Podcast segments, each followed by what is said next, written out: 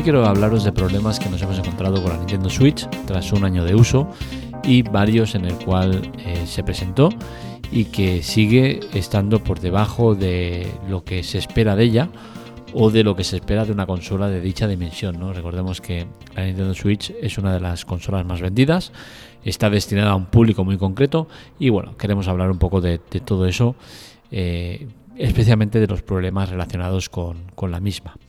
Pero antes, como siempre, vamos a dedicarle el podcast a nuestro usuario patrocinador de esta semana, Eddie eh, Zuluaga, que con sus aportes económicos sin invertir un solo euro consigue que la web siga adelante. ¿Cómo se hace eso? Pues bien, en las notas del episodio os dejo la sección ayuda, donde está el enlace donde se explica todas las maneras de ayudarnos, todas gratuitas y todas eh, nos aportan dinero sin que vosotros eh, pongáis un solo euro. Bien, el tema de la Nintendo Switch. Hay varios puntos que quiero tocar.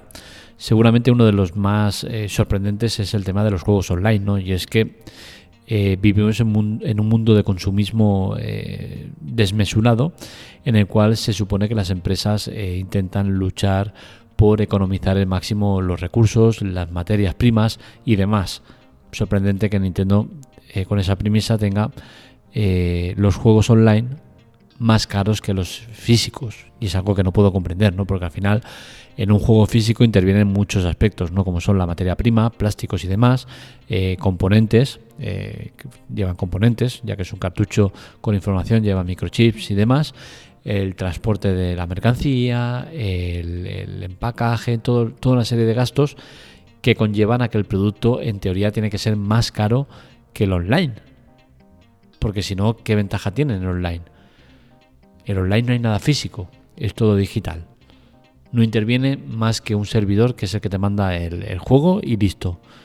Y sin embargo el juego online es más caro que el, físico. Y no hablamos de un euro dos, no es que le estoy intentando comprar el Pokémon eh, Espada al niño y online me cuesta 60 euros y en la tienda me cuesta 38,40.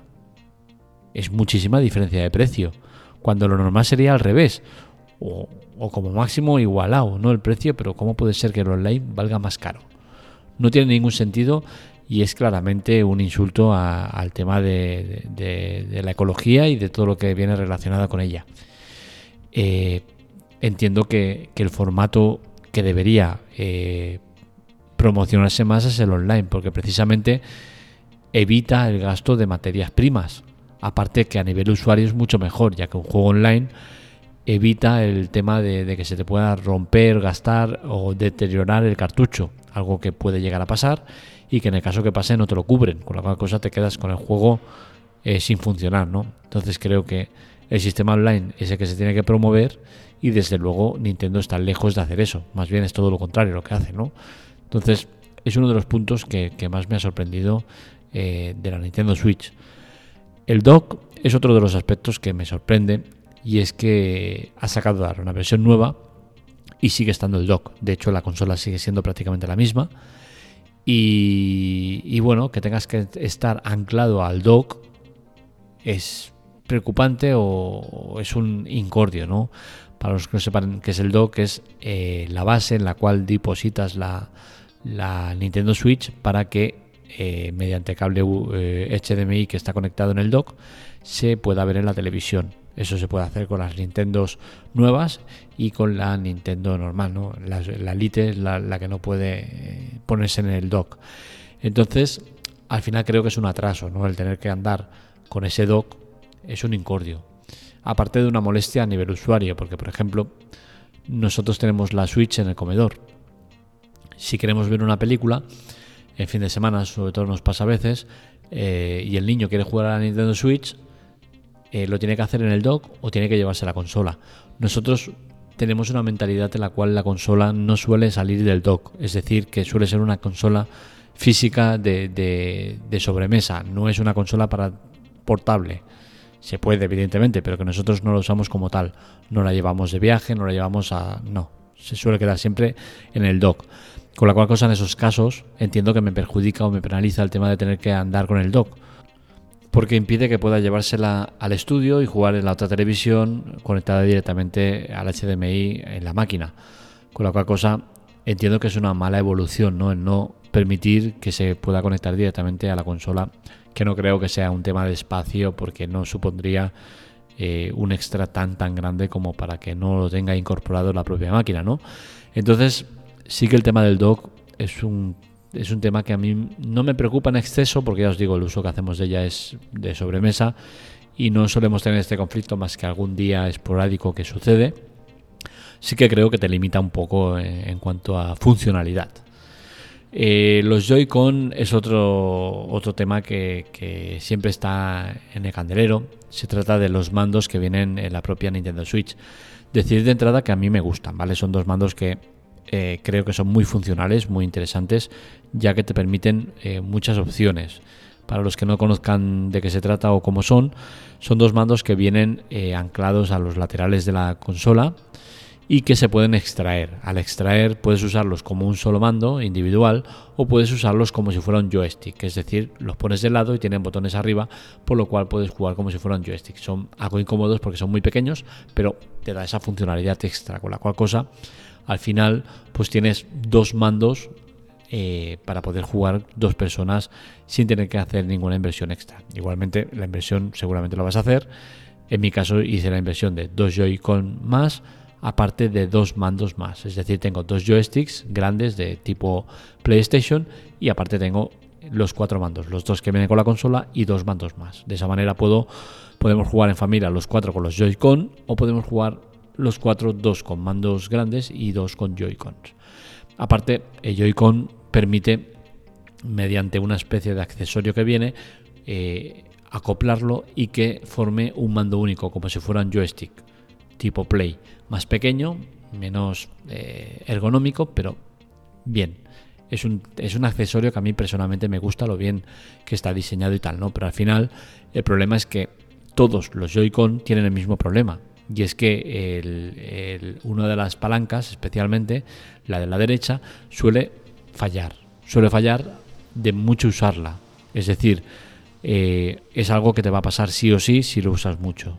No es algo que, pase pues eh, aleatoriamente. Es algo que le pasa a, todo el mundo si se usa mucho. Que te pase antes o después dependerá del, tipo de uso que hagas o de lo bestia que eras con la consola. Pero al final es un fallo que tienen todos estos mandos y que no se ha solventado. Entonces es un mando que vale 40 euros, 40-50 euros. Creo que es un precio bastante alto como para tener este tipo de problemas. Mm, no sabemos las nuevas versiones si han mejorado algo el, Joy-Con pero me da que no, ya que el mando es exactamente el mismo, ¿no? Pero bueno. El tema del almacenamiento es otro aspecto que, chirría y que, que, hace daño a la vista, ¿no? Y es que la Nintendo Switch viene con tan solo 32 GB de almacenamiento. No tienes posibilidad de tener versiones con 128, 256, no. Viene con 32 GB de almacenamiento. Es cierto que puedes ponerle una micro SD que te permite pues hasta un terabyte, me parece que es o algo así, ¿no? Pero ¿qué pasa? Que ya estás teniendo que hacer una inversión extra. Una inversión extra que creo que no debería ser de recibo, ya que la consola de por sí vale unos 300 euros tirándolo abajo. Precio más que suficiente como para tener un almacenamiento decente. Con 32 GB de almacenamiento no te da prácticamente para nada. Te da para tener juegos físicos, pero como tengas online, con 2-3 juegos ya te las has cargado. Entonces al final tener que depender de, de un almacenamiento extra es un gasto que, te va a llevar unos 40-50 euros más. Yo, por ejemplo, tengo una de 128 y ya me queda justita. ¿Por qué? Porque me bajo muchos juegos online. Entonces eso en mi caso personal a mí me perjudica, ¿no? Porque estoy bajando muchos juegos online, entre otras cosas porque hay ofertas muy buenas y tal. Y, me encuentro con este handicap, ¿no? De decir, hostia, el almacenamiento me queda justo, ya que como pongas un juego mm, medio potente, 10-15 eh, gigas te los ocupa, ¿no? Entonces no te llega para mucho el almacenamiento. Creo que debería venir de serie con como mínimo con 128 GB de almacenamiento para ir bien. El tema del interactivo es algo preocupante y es que pese a que se puede, se puede eh, usar el chat de voz, puedes hablar con tus colegas en el propio juego, es algo que, que lo tienen muy pocos juegos, por no decir casi ninguno, y siempre tienes que estar teniendo que usar sistemas externos como Discord, por ejemplo, para poder hablar con tus colegas mientras juegas. El online eh, a nivel jugabilidad funciona y muy bien, hay que decirlo, pero el tema de, interactividad es, es, un desastre, ¿no? Y es que tener que usar una aplicación externa no es una solución viable. Ya ni siquiera puedes meterlo, eh, si pudieras meter al menos el Discord en el propio juego, en la Nintendo Switch, pues al menos, mira, sería medio solución, pero es que ni eso, ¿no? Entonces, al final, si quieres jugar online con tus colegas, necesitas la Nintendo Switch y necesitas eh, externamente tener un teléfono, una tablet o algo conectado al Discord. Con la cual cosa, si tienes el Discord con los auriculares, no estás escuchando el sonido de la pantalla. O sea, es un lío. Creo que eso deberían solucionarlo y todos los juegos que permitan online jugar con amigos deberían tener habilitado el chat de voz, que puedas hablar con ellos en el propio juego y que puedas escuchar a los compañeros, el juego y todo en el mismo sitio. No creo que sea normal que una consola de 300 y pico de euros tenga este tipo de problemas.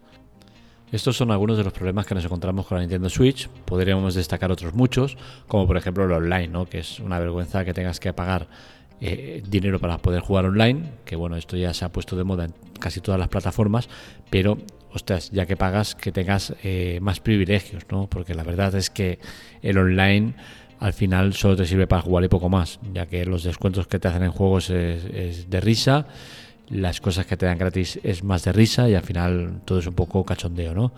Eh, queríamos destacar estas cosas malas. Eh, también os, digo que hay muchas cosas buenas, ¿vale? Como por ejemplo el tema de los descuentos en la tienda. Hay muchos juegos de descuento. De hecho, yo ahora mismo he comprado hace unos días el, Dragon Ball Fighter eh, que costaba 36 euros, me parece, y lo compré por 6. entonces, al final, sí que es cierto que hay cosas muy buenas en, la, consola, pero es una consola destinada a gente muy joven. Y, si quieres, eh, si tienes un adolescente ya eh, en tu regla, casi que te sale mucho más a cuenta comprar una PlayStation o Xbox. Entonces, es a lo que voy, ¿no? Que por el precio que cuesta, tiene demasiadas carencias que deberían estar solventadas. Hasta aquí el podcast de hoy. Espero que os haya gustado. Ya sabéis que estos artículos los encontráis en la teclatec.com, que es importante la colaboración. Para colaborar, ahí abajo tenéis el link de ayuda, en el cual encontraréis todas las maneras de ayudarnos. Todas son gratuitas y todas repercuten positivamente en la web. Así que ya sabéis. Os esperamos en la web, en Twitter, Telegram, TikTok, Instagram, en todos sitios, en arroba la teclatec. Y, y cualquier cosa que tengáis, duda, queja, opinión, consejo, lo que sea, puedes encontrarme en arroba marmelia. Un saludo, nos leemos, nos escuchamos.